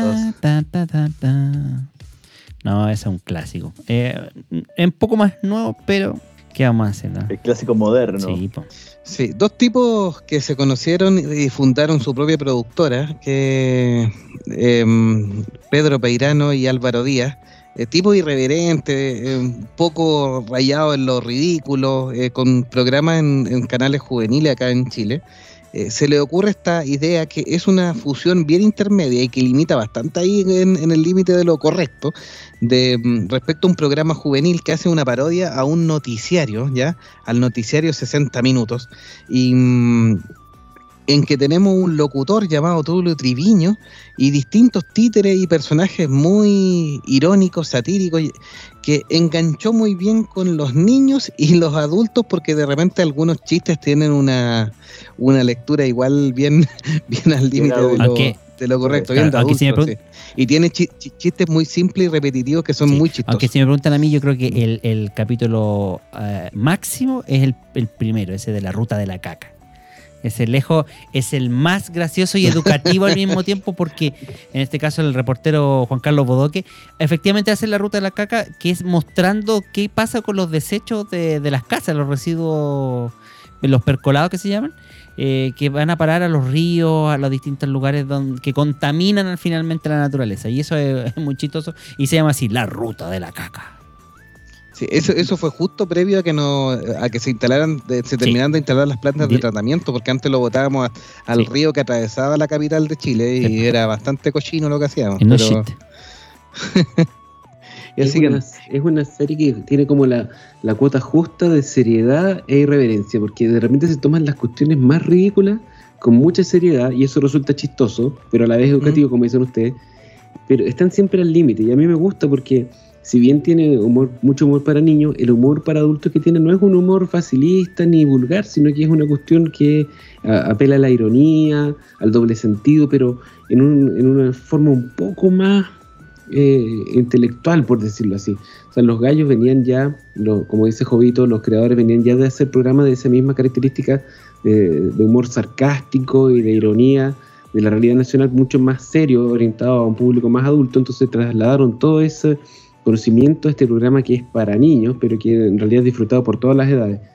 Sí. Y además Y lo- se le suman otras cosas, por ejemplo, perdón, las canciones Sí. que son eh, emblemáticas y son súper buenas porque están hechas por músicos que son eh, de bandas eh, rockeras chilenas eh, relativamente buenas. O sea, las canciones son muy pegotes, son eh, bastante reconocibles por los niños, yo por lo menos los míos se las cantan todo el tiempo. Yo nunca vi televisión porque es muy fome.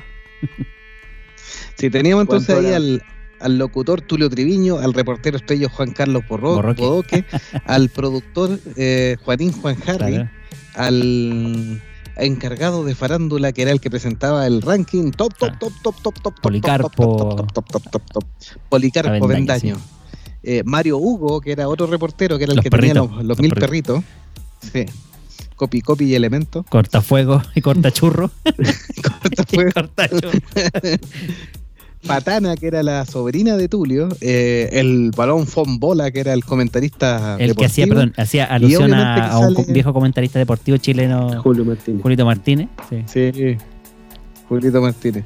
Y aparecía nuestro personaje favorito de los niños de 31 Meteoro. minutos. Es Wari, Meteoro, Meteoro. Meteoro, el mundo Aparecía. Meteoro.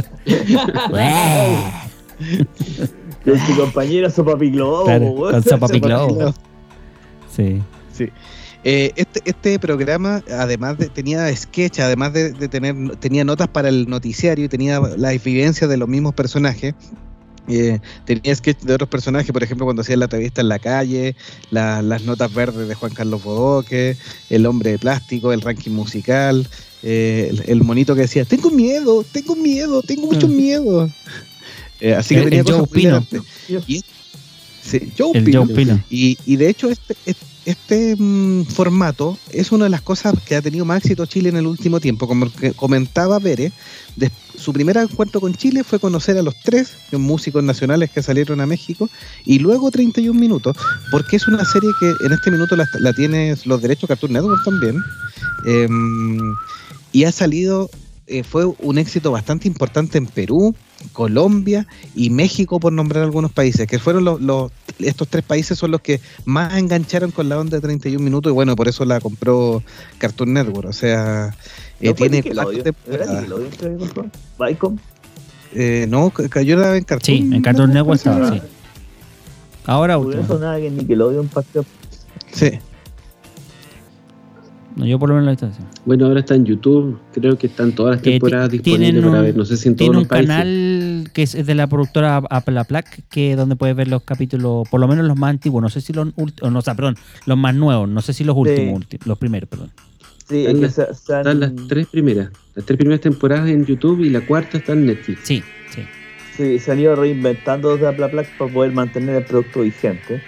Y los otros que hicieron el contrato, hicieron el contrato con la UNICEF para También. poder, eh, acá en Chile, poder tener un programa una línea eh, relacionada con la promoción de quedarse en la casa por la pandemia del COVID y ver todo el tema de la salud con el, el tema del COVID-19 actualmente. ¿no? Y también han hecho Sí. campañas como por ejemplo el cuidado animal, con precisamente el, el comercial este recojo la caca, por ejemplo.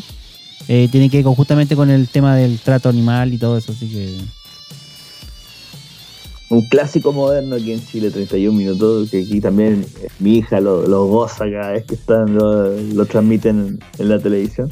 Los capítulos los busca ella sola, los busca en internet para seguir Claro. viendo. Así que, Personaje favorito de Meteoro, ¿eh? Guaripolo, Guaripolo. Guaripolo, el único que vale la pena. Claro. ¿Y a los demás cuál les gusta? Eh, Eh, Tulio, me da mucha risa. Ujú. Eh, Bodoque sí, que también. era un apostador con empedernido. su obsesión con las Sí. apuestas. Juanín Fanjar, no, en realidad son todos buenos. Tienen un gran elenco. El, el tema con 31 minutos es que es como en otras series que también mencionamos hoy día, se junta un, un grupo de gente talentosa. Bueno, aquí en Chile no tenemos desafortunadamente mucha gente talentosa en el, en el tema de las artes, pero eh, el Peirano, uno de los creadores, es un guionista que tiene guiones de películas súper buenas, por ejemplo, No y La, La Nana, que son películas chilenas que han tenido cierta, cierta resonancia. Eh, los personajes, las personas que hacían las voces de los, los títeres después han salido en otros programas cómicos haciendo stand-up comedy y otro tipo de cosas eh, con cierto éxito. O sea, realmente la, la gente que se juntó para hacer esto nuevamente tiene que haberla pasado súper bien haciendo la serie, deben haberse reído de, los- chistes y, traducen ese talento que tienen en hacer una serie que, como cuentan ustedes, ha trascendido las fronteras. Yo en realidad no entiendo cómo puede ser que le guste 31 minutos, que es una cuestión que es tan chilena, a la gente de México, de Perú y de otros países. En realidad eso demuestra que es bastante más universal el humor de lo que nosotros Es pensamos. que el tema gráfico yo creo que ayu- ayuda mucho. El, el hecho de que eh, utilicen los títeres y te muestren el chiste más que contártelo solamente para que no signifique que sea una, una cosa muy local, hace que sea más fácil de entender. ¿ya? De hecho, no usan muchos modismos chilenos ni, ni chilenismo, como se dice, por el hecho de que son, como era enfocado para niños y fuera un tema mucho más eh, global, me parece que producto estuvo bien seleccionado en ese aspecto. O sea, lo- los chistes son eh, chilenismo, no existen, pero los chistes son muy chilenos porque por debajo uno entiende está la sutileza. Ahora, como tú lo ves en pantalla, eh, el juego de nombres, por ejemplo, eh, eh, el baila sin cesar, por ejemplo, y el, bailarín se llama César. Entonces, es un chiste que en realidad es fácil de entender independiente de cómo de, de dónde venga. O sea, Tienen capítulos muy buenos. Hay un capítulo que a mí me gusta mucho, que pasan tantas cosas porque son solo 30 minutos, que entrevistan a la Mona Lisa, ya eso ya de por sí Claro. era chistoso. Entonces la rompen la Mona Lisa y la reparan y queda como el esta pintura que repararon en España, ¿cómo se llama? el, el- el- claro. Después les Después les van a co- les cobran muchos millones, entonces quedan en la ruina. Y, y vuelve a partir el programa con toda la introducción del programa, pero ellos súper pobres, en una Sí. carreta, con ropa así toda En la rota. calle. Puta, qué manera de reírme con, ese- con, esos, con esos capítulos, porque era una tras otra, una tras otra, y entre medio tiran las notas y meten una canción. Oye, O pero, sea, pero por ejemplo, cuando había un capítulo donde llegaban los extraterrestres y, y empezaban a hacer todo un extraterrestre y, y- y entrevistaban al extraterrestre y el extraterrestre se parecía mucho a los tramoyistas. Y los tramoyistas ahí descubrían que los tramoyas, que eran puros pinos, eran extraterrestres. Porque nadie sabía dónde eran, de dónde habían aparecido, pero eran tramoyas, ya, ok. Y, y- y la pregunta era, ¿a qué venía? ¿Venía a entregar un mensaje de paz, a hablar tema? No, venía a reparar un foco que se había roto arriba de, de Tulio y era el último pino que les faltaba para llegar arriba. La, La torre, torre. La torre. la torre. El Bere nos dice, en México se presentaron un concierto tipo Viña del Mar, el Vive Latino. Salieron incluso con los ojos rojos y alucinando. Loreta Pérez nos dice que su personaje favorito es Calcetín con Rombos el superhéroe que enseñaba los derechos de los niños porque vi- y vivía, era el superhéroe que vivía En- en, la, en una cómoda. la cómoda de Villa Villa, Cómoda, Cómoda. y, y ver en relación a, a cuando nos eh, icónico se preguntaba cómo les gustaba 31 minutos a estos otros países latinoamericanos, dice eh, icónico, yo no entiendo cómo a los chilenos les gusta el chavo del 8. Sí, pues Mm. efectivamente está hecho un mercado También, Em, local. para un mercado mexicano local y obviamente, eh, bueno, salvo este año que pararon la transmisión, era un programa que se seguía dando alrededor de Sí. todo el mundo. O sea, y no solamente que nos gusta aquí los chilenos, es un programa que les gusta a los japoneses y a los chinos de sobremanera. Sí. Entonces, en, en- en Arabia Saudita también lo daban y también era bastante popular. Sí. En, en Medio Oriente. Así que- Mm, Sí. pero es de estas exportaciones no tradicionales el 31 minutos y, y es muy, es muy divertido. Siempre hay algún capítulo, soy el hombre de plástico. O Calurosa Navidad. Oye, ¿ustedes vieron la película? Sí. Ah, ¿Mm? calurosa Calurosa Navidad. Es lo mejor. ¿Vieron la película? Sí, pues la del guachimingo. ¿Y les gustó? Sí. Aunque debo decir que un Sí, poquito divertido. menos de calidad que la serie, pero, pero sí. Sí. Sí, a mí me gustó, pero eh, se, se nota que es más larga, como que al diluir el tema o- se pierde un poco la, la chispeza. Así que el guachimingo que co- coleccionaba pelusa del ombligo. Calurosa Navidad. calles. Lo mejor esto era el, chi- el- el- la letra, era genial. Calurosa Navidad, El capítulo de Navidad también es Sí. súper bueno cuando... Ya, pero bájale el volumen. pues. cuando Bodoque eh, ha puesto todos los regalos de Navidad, los caballos. Sí, Es un clásico, todos los años lo. Y Pérez nos dice, a mí no me dejaban ver nada de Chespirito. Ah, lo, lo tenía vetado ahí, a- ¿Por Aquí tenemos al profesor Chapatín, a- al doctor Chapatín. Claro.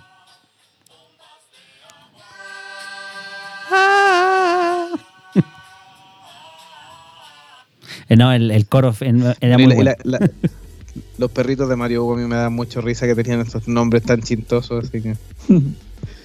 ¿Qué quieren que ponga otra? Eso tenemos con. ¿Mm?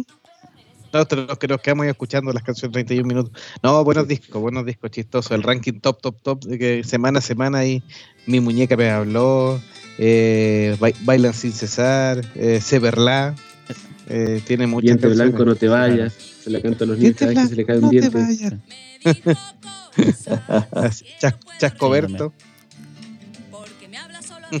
A. ¿Cuántos políticos y gente le, le dedicaron No, esta bueno. canción? Sí.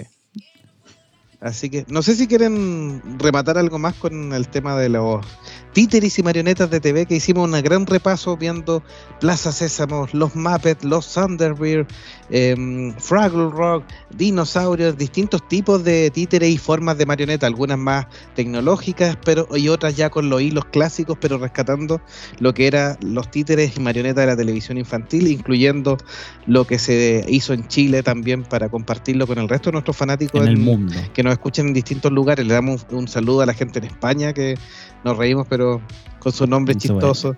La gente que nos escucha en ¿Cómo se Europa también, que latinos que de repente les gusta ¿Cómo se llama? La- escuchar. la- los teleñecos. los teleñecos.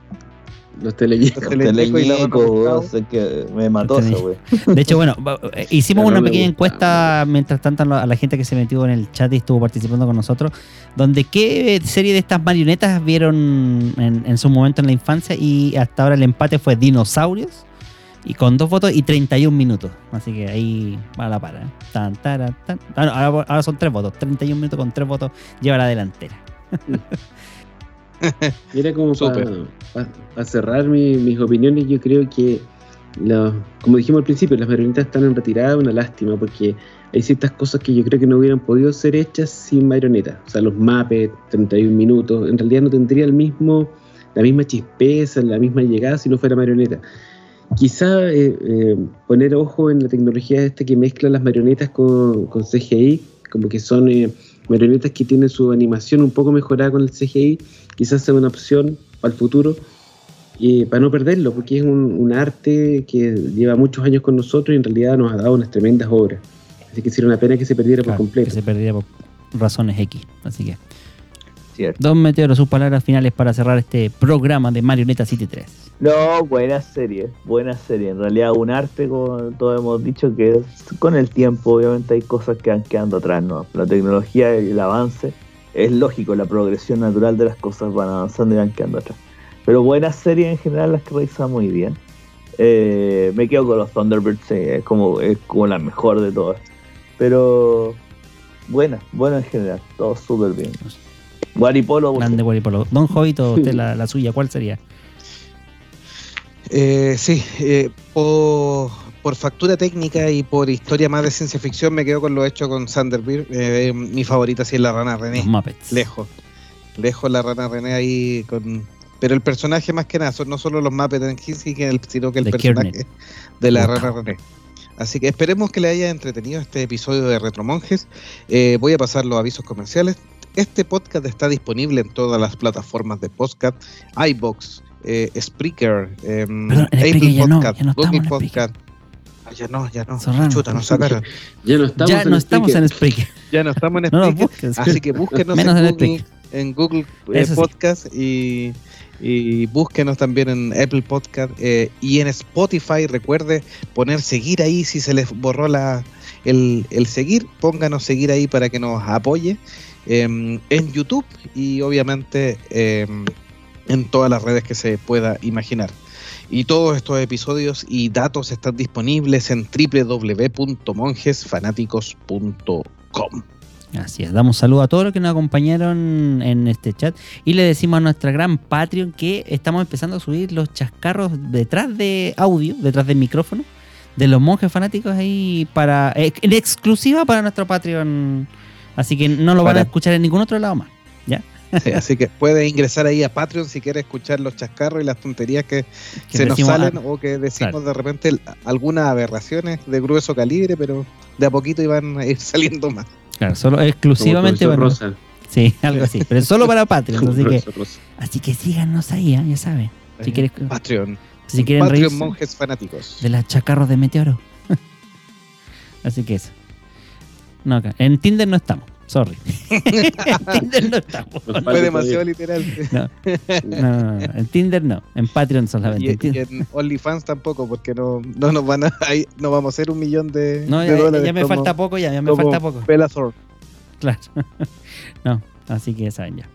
Listo. Muchas gracias. Nos despedimos y esperamos estar en un próximo episodio compartiendo y entreteniéndonos Nos con, con ustedes y nuestros amigos fanáticos en Monjas. Fanáticos, el podcast de entretención y ahí apareció Meteoro y se fue, ¿no? Están ahí. chao muchachos, un abrazo. Que Chao, bien. chao. Chao, chao. Gracias igual, chao chao. También estamos en YouTube por si acaso.